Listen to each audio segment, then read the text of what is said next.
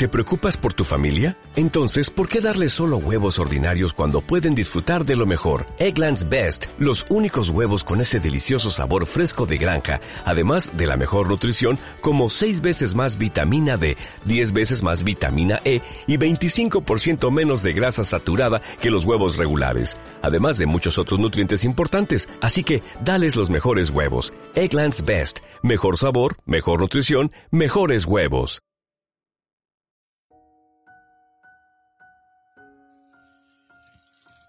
Muy buenas tardes, mis hermanos, en esta tarde de sábado en que se nos ha dado este trabajo tan importante, lo que llamábamos anteriormente estudio bíblico, escuela bíblica, donde nos congregábamos en nuestra iglesia los días martes para conversar algún tema de la Biblia, eh, algunas enseñanzas básicas que estábamos dando para nuestros hermanos predicadores, coordinadores, para nuestras hermanas eh, también jefas de cuerpo y para muchos hermanos que asistían, ¿cierto?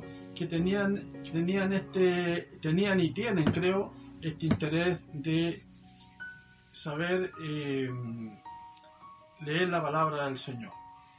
Entonces, en esta ocasión nos hemos reunido para conversar un poquito de la palabra, pero antes de, yo quiero eh, invitarles a ustedes, vamos a hacer una oración cortita para que Dios nos dé gracia y para que Dios me ocupe como instrumento para poder eh, interpretar esta breve enseñanza que vamos a hacer para todos ustedes, estimados hermanos que están en su casita.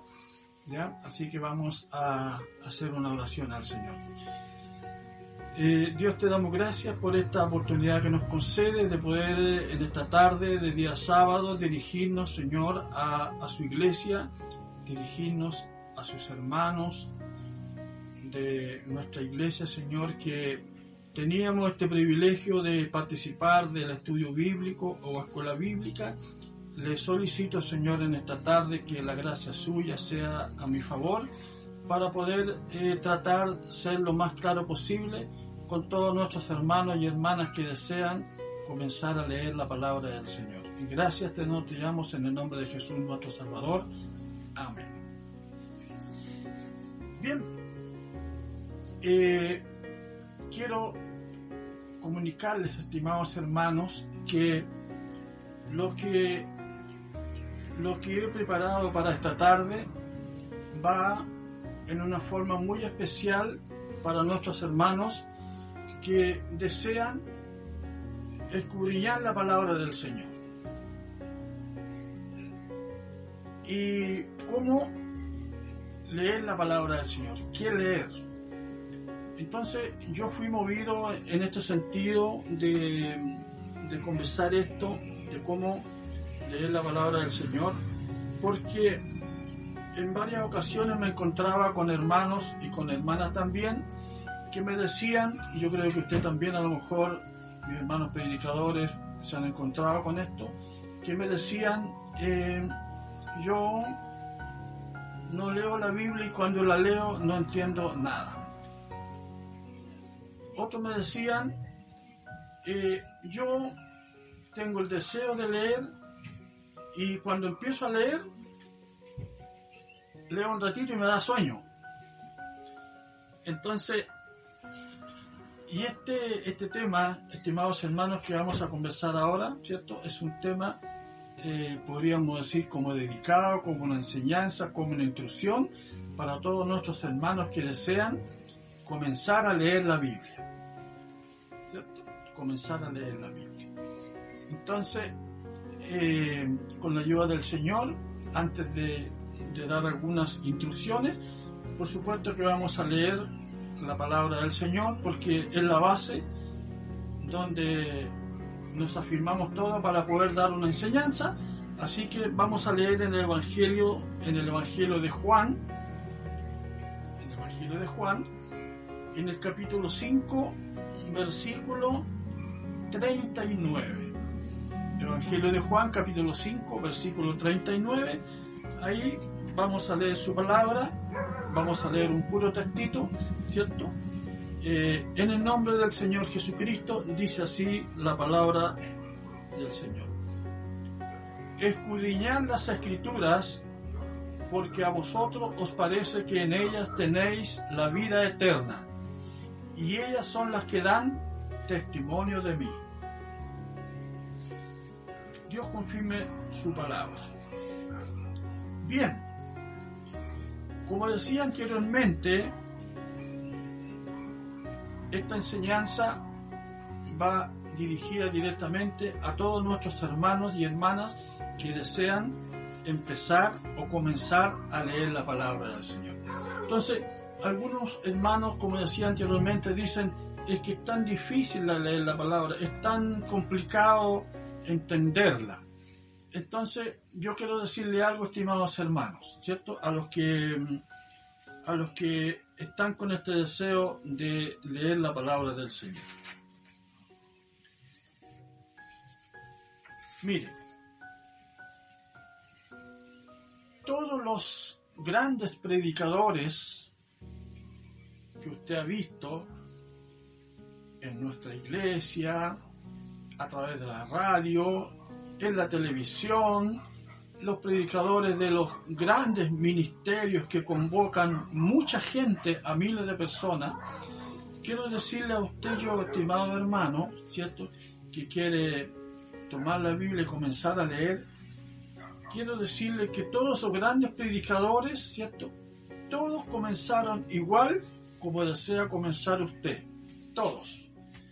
Nadie llegó o nadie llegó con el don de predicar al tiro, sino que todos tuvimos en el principio un tutor. ¿A qué se le llama tutor? Tutor se le llama cuando nosotros recién comenzamos a llegar a la, a la iglesia del Señor, el Señor en su misericordia siempre colocó a alguien, un tutor, ¿cierto? Un, un hermano que ya estaba instruido en la palabra y él nos iba enseñando y nos iba diciendo cómo leer y nos iba, nos iba mostrando algunas cositas, ¿cierto?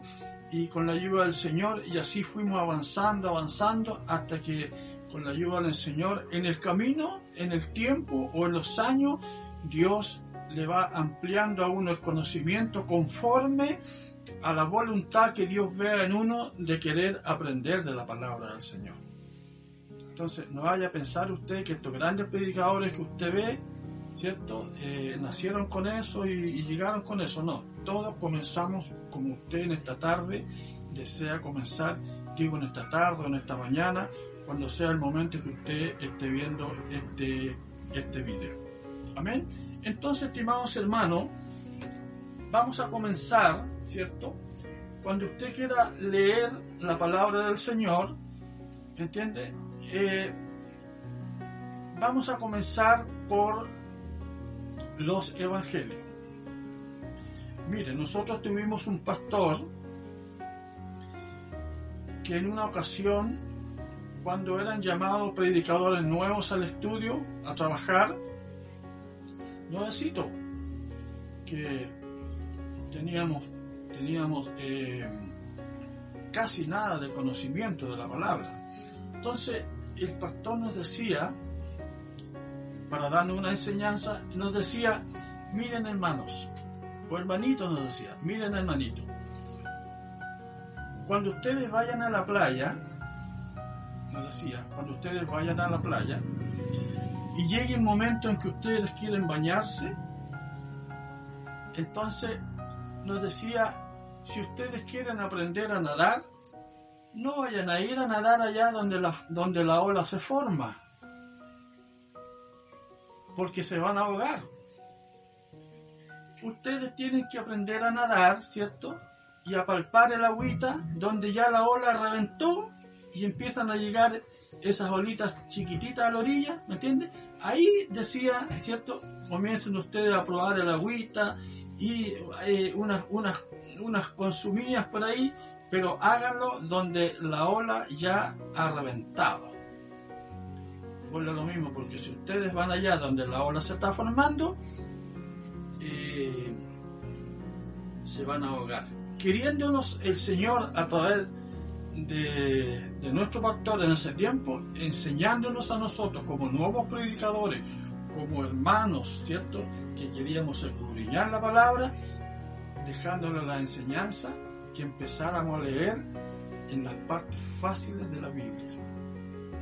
Sabe que la Biblia tiene el Antiguo Testamento y tiene el Nuevo Testamento.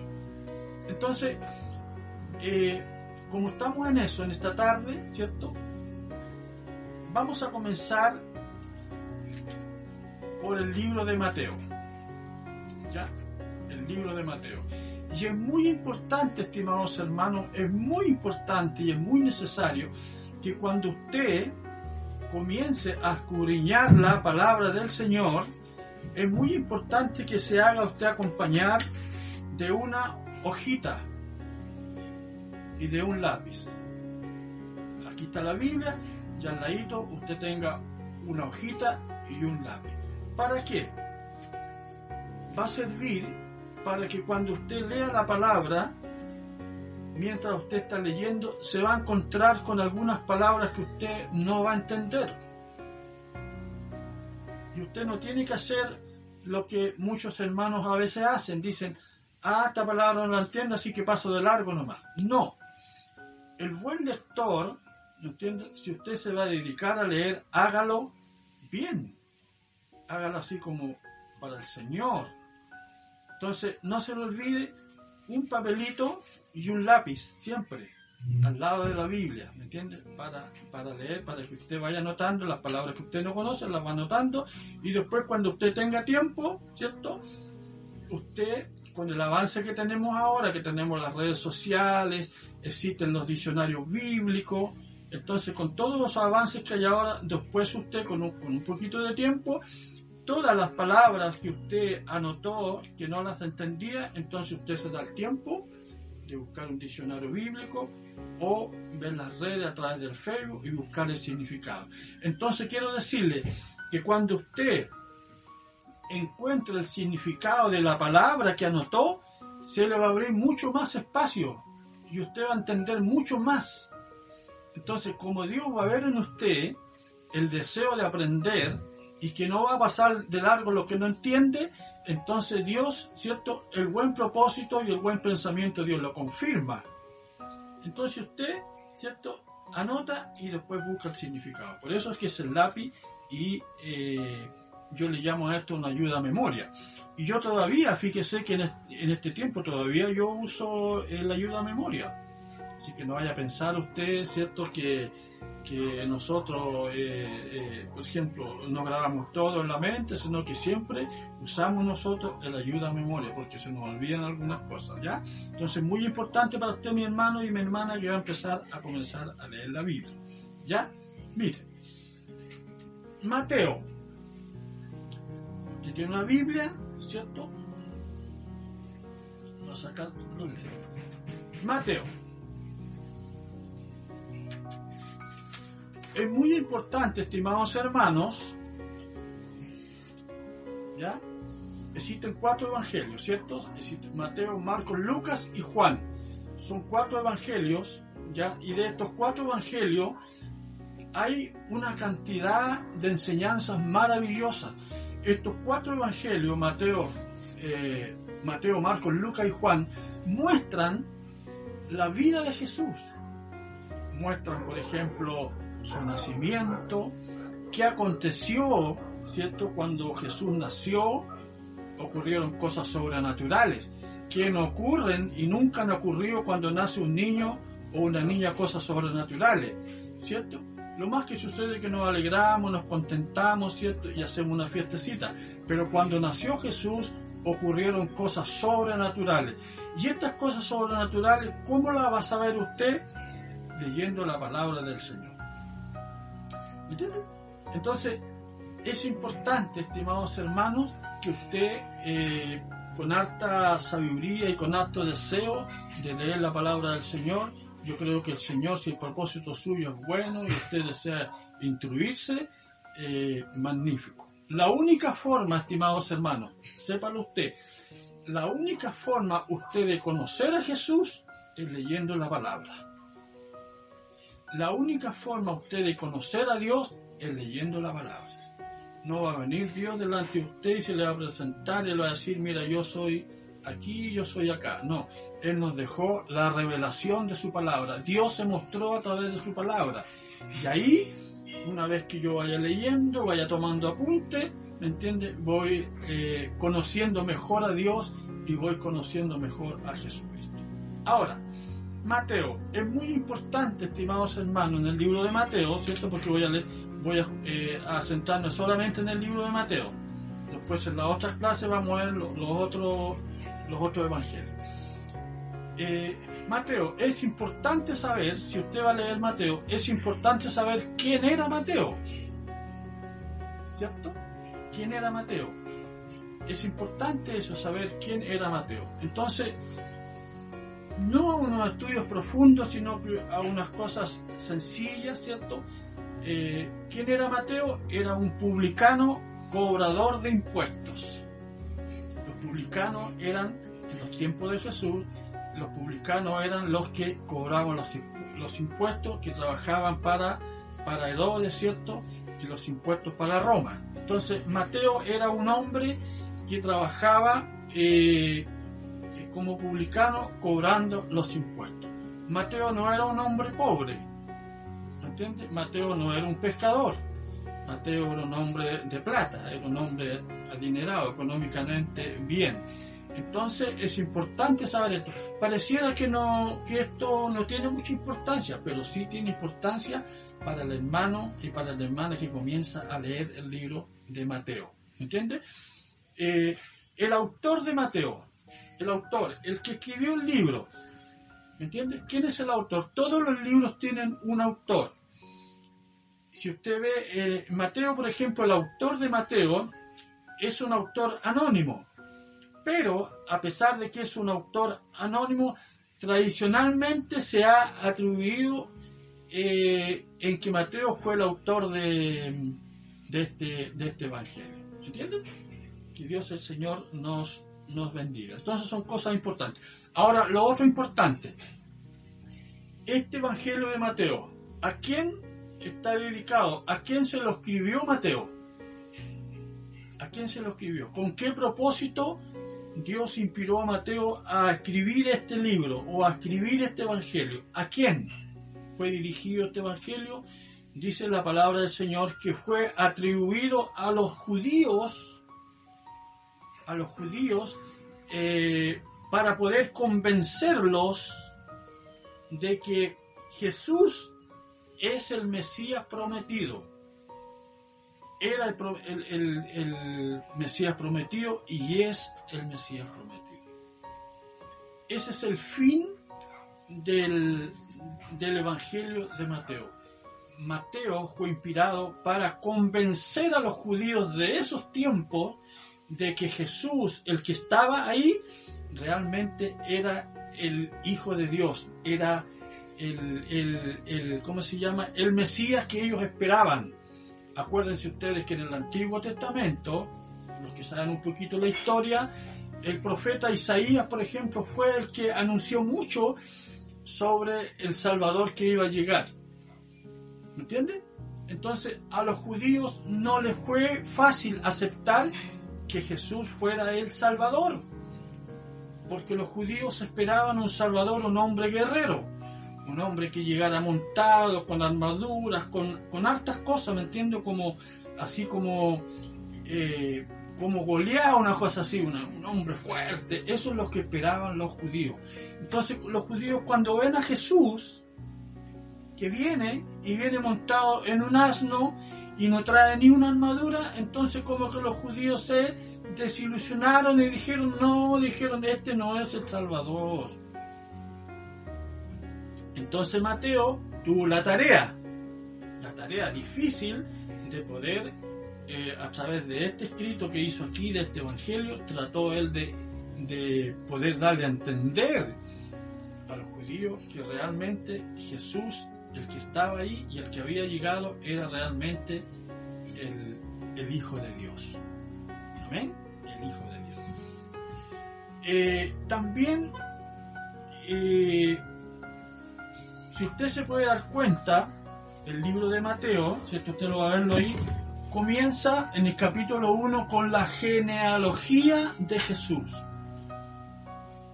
Y usted se puede dar cuenta ahí, en la genealogía de Jesús va a encontrar más o menos varios versículos donde salen varios nombres de familias, ¿me entiende? Entonces, ¿qué es la, qué es la de Jesucristo? ¿Qué es?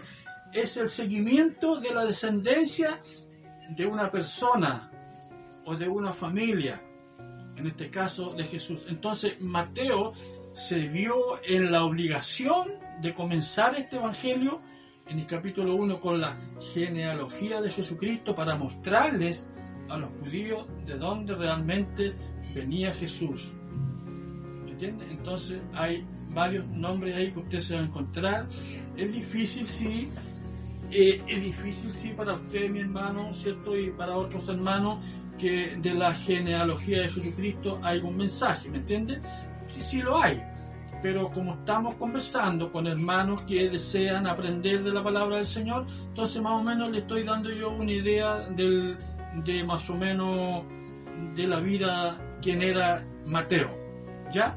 Entonces, hermano, eh, usted comienza a leer Mateo y se va a encontrar usted en el libro de Mateo y en todos los libros hay capítulos y hay versículos capítulos y versículos.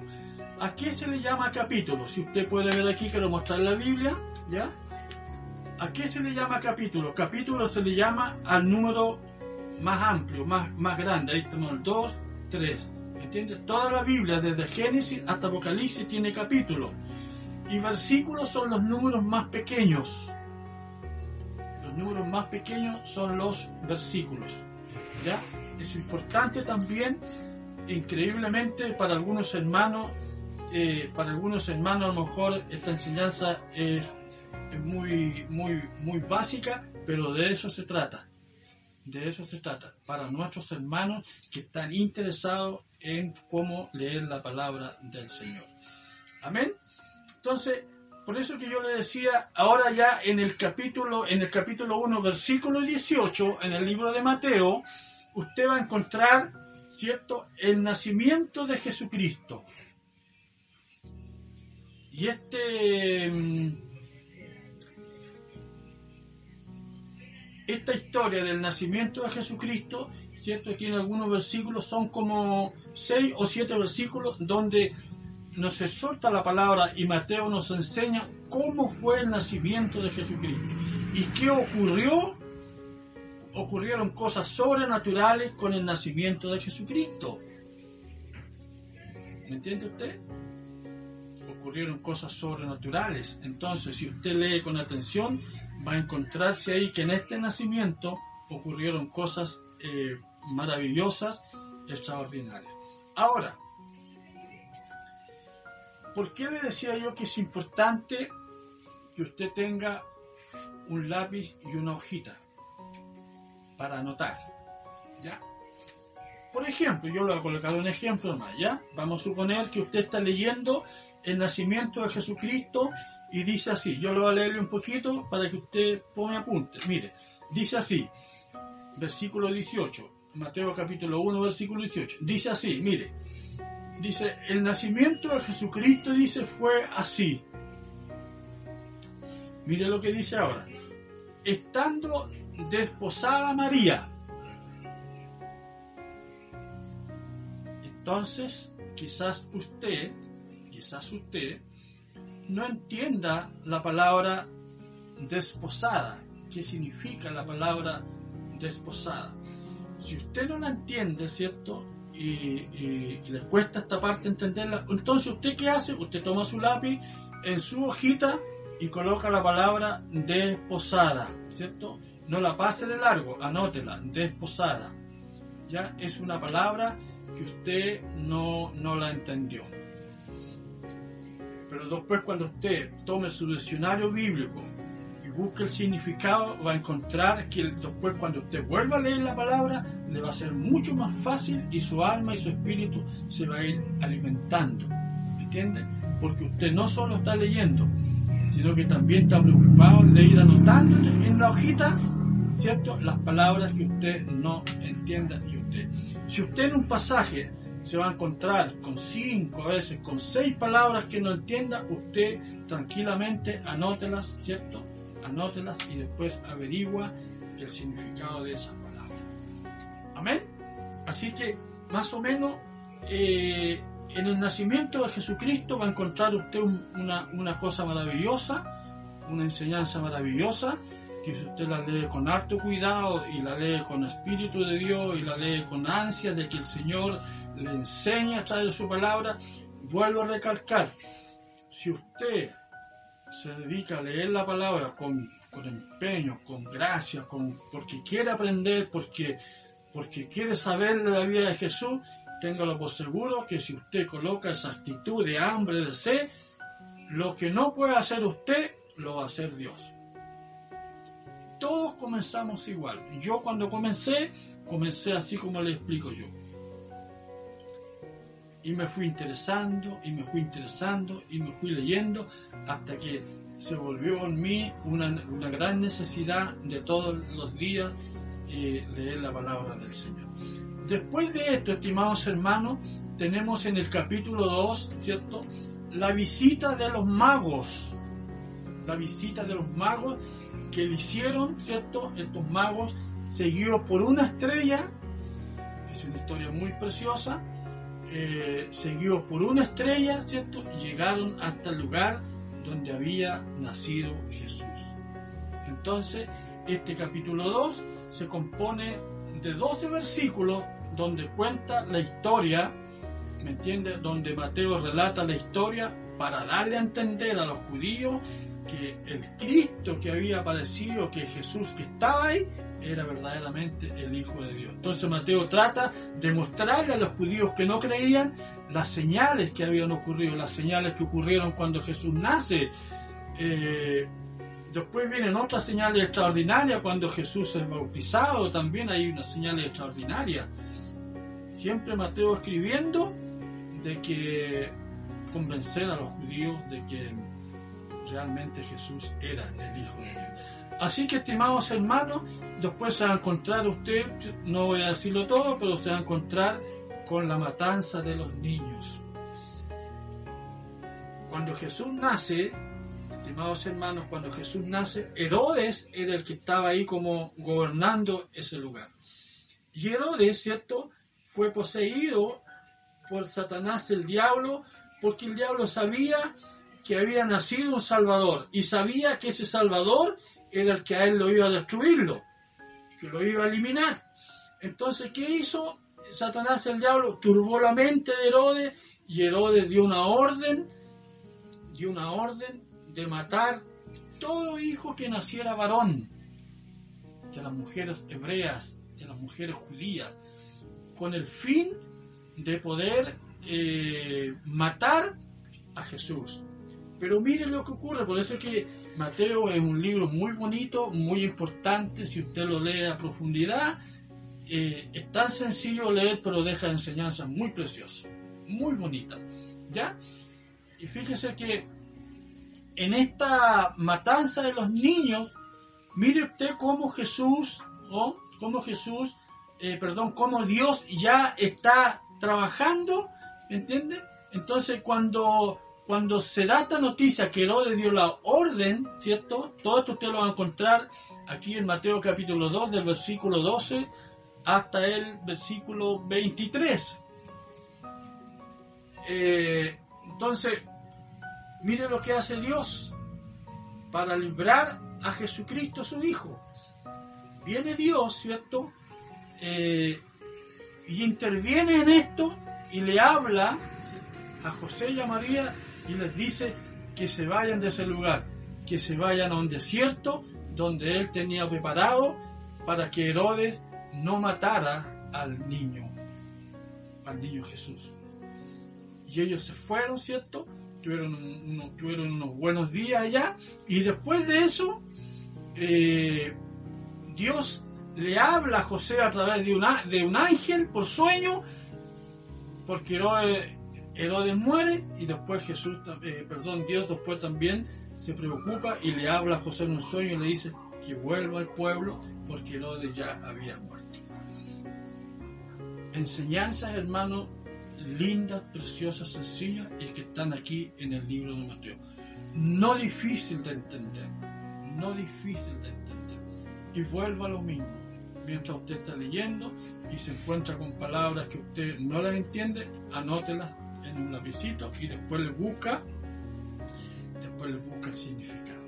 Amén. Que Dios nos bendiga. Y así, hermanos, usted se va a encontrar con este libro de Mateo. Mateo, para que usted sepa, Mateo tiene 28 capítulos.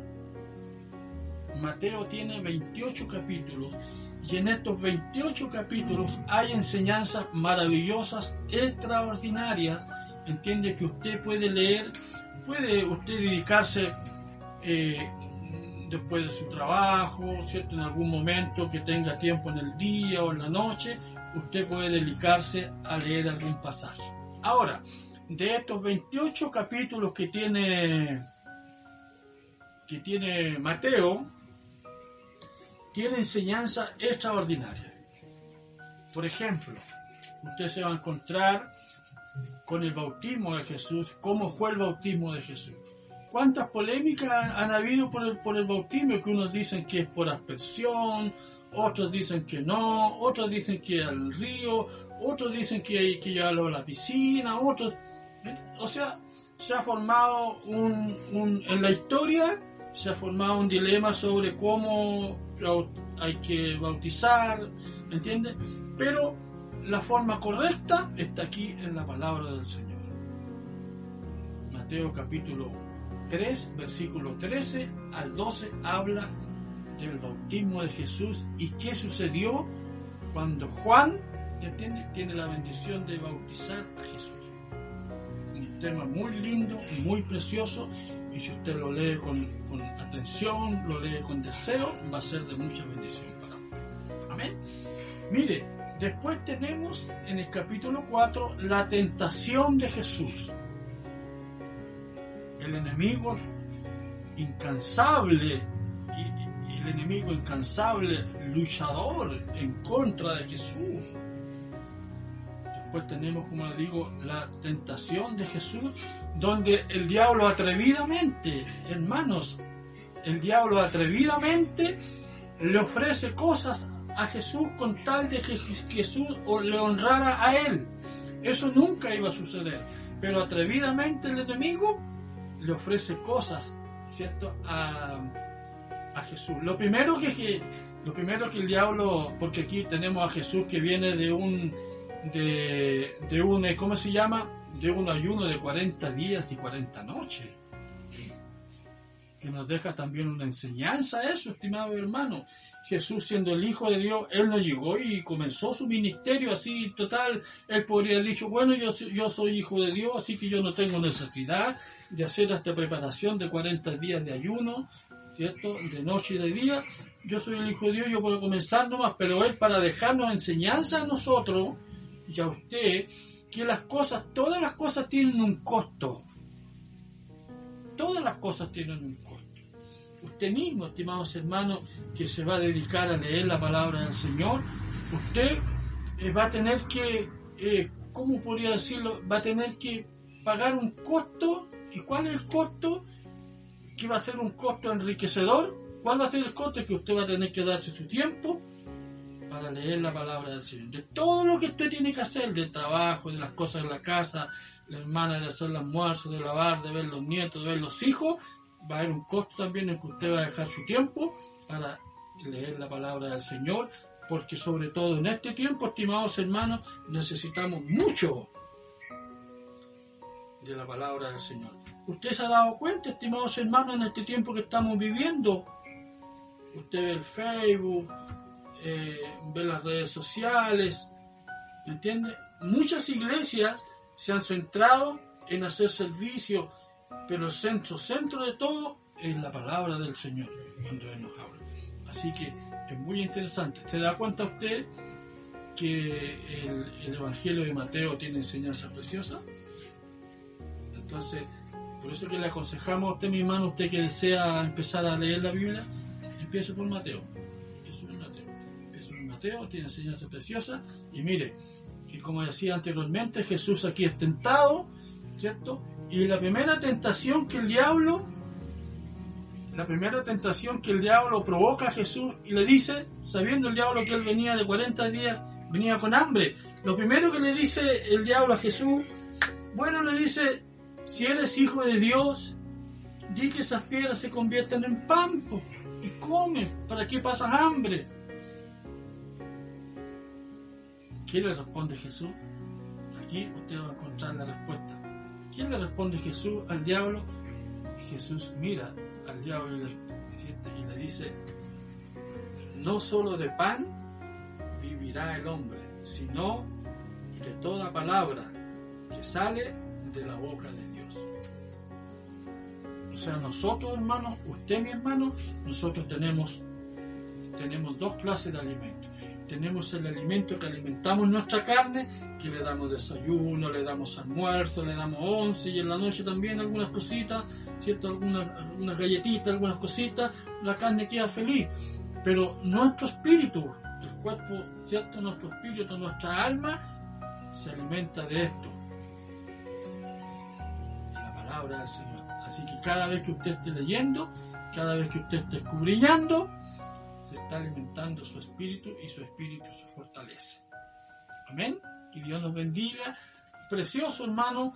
Y, eh, y luego hermano de esto, ¿cierto? Viene cuando Jesús comienza su ministerio. Jesús comienza su ministerio. Comienza Jesús a hacer eh, lo que el Padre le había encomendado. Venir a anunciar el reino, el reino de Dios. ¿Y cuál fue el primer pueblo cuando Jesús se decide comenzar? ¿A, a cuál fue el primer lugar que fue anunciar este reino? ¿Por dónde empezó? Eso lo va a encontrar aquí. Pero yo le voy a darle un, un, un, eh, ¿cómo se un adelanto. ¿Sabe dónde Jesús fue? Fue a Nazaret. ¿Y por qué fue a Nazaret? Porque Jesús se crió en Nazaret. Y Jesús sabía que Nazaret era un pueblo muy pobre, muy pobre, un pueblo muy escaso. Era un pueblo muy, muy, muy eh, eh, empobrecido materialmente, espiritualmente, muchas enfermedades. Entonces Jesús se conmovió, ¿cierto? Dijo, voy a empezar a, a entregar este mensaje del reino en el lugar donde yo me crié. Y fue a Nazaret, con un buen espíritu el deseo siempre de Jesús es, es y ha sido hacer misericordia con los necesitados. Pero ¿qué pasó cuando llega a Nazaret? ¿Cómo lo recibieron? ¿Lo quiere saber usted? Aquí está. ¿Cómo lo recibieron cuando llegó a Nazaret? Lo recibieron de una forma inesperada. Los más adultos cuando vieron a Jesús, que había hecho una sanidad y estaba haciendo cosas extraordinarias, los más adultos dijeron esto. ¿Y de dónde salió este? Dijeron. Si lo conocimos de chiquitito, se crió con nosotros y ahora se las da de Salvador. Y lo rechazaron. Lo rechazaron. Y Jesús dice que fue tanto el rechazo que sintió en su propio pueblo que tuvo que irse, tuvo que retirarse. ¿Entiendes? Todas estas preciosas enseñanzas están en el Evangelio de Mateo. Por eso, estimados hermanos, lea usted el Evangelio de Mateo. Como le decía, tiene 28 capítulos y tiene enseñanzas extraordinarias. La sal de la tierra, vosotros sois la luz del mundo, eh, el amor hacia los enemigos. Jesús nos enseña a orar en este Evangelio. Por eso, estimados hermanos, para concluir, ¿cierto? Porque el tiempo es breve, para concluir, eh, haga el empeño usted. No se complique. Lea el Evangelio de, Mateo. Un lapicito, una hojita. Para que anote todas las palabras, ¿cierto? Que usted no entiende. Esperando en el Señor, ¿cierto? que esta instrucción, podríamos decir, sirva mucho para todos eh, ustedes, mis eh, estimados hermanos. ¿Cierto? Como les decía, tenemos el Evangelio, tenemos el Evangelio para que usted lo estudie, el Evangelio de Mateo, de Marcos, de Lucas y el Evangelio de Juan. Entonces, como decía anteriormente, el Evangelio de, de Mateo tiene 28 capítulos, el Evangelio de Marcos tiene 16 capítulos, el Evangelio de Lucas tiene 24 capítulos y el Evangelio de Juan tiene 21 capítulos. Y si sumamos todos estos capítulos, en total, en los cuatro evangelios son 89 capítulos donde están llenos de enseñanzas preciosas, enseñanzas hermosas que le van a servir mucho a usted. Que Dios les bendiga, que Dios les guarde y en estos cuatro evangelios usted va a aprender y va a conocer el nacimiento, la niñez y la parte adulta de, de Jesucristo. Amén. Esperando que en este breve estudio, ¿cierto? Para mis hermanos y hermanas que quieran entrar en la Biblia, en, la, en, en la palabra del Señor, empiece por ahí. Que Dios les bendiga, Dios les guarde y para la otra sección que nos toque nuevamente, vamos a conversar del Evangelio de Marco. ¿Entiendes? Muy interesante y muy importante. Gracias Señor te damos por lo que hemos en esta tarde compartido con nuestros hermanos, con los que van a estar en línea. Que la gracia suya, Señor, sea con cada uno de ellos, especialmente con mis hermanos y mis hermanas que quieren instruirse en la palabra del Señor. Que se den cuenta que no es difícil, Señor, cuando la gracia cuando el deseo está en cada uno de ellos. Confirma, Señor, esta enseñanza eh, para la gloria y para la honra suya. Gracias, Señor, te damos en el nombre maravilloso de Jesucristo, nuestro Salvador. Amén. Que Dios los bendiga, hermanos.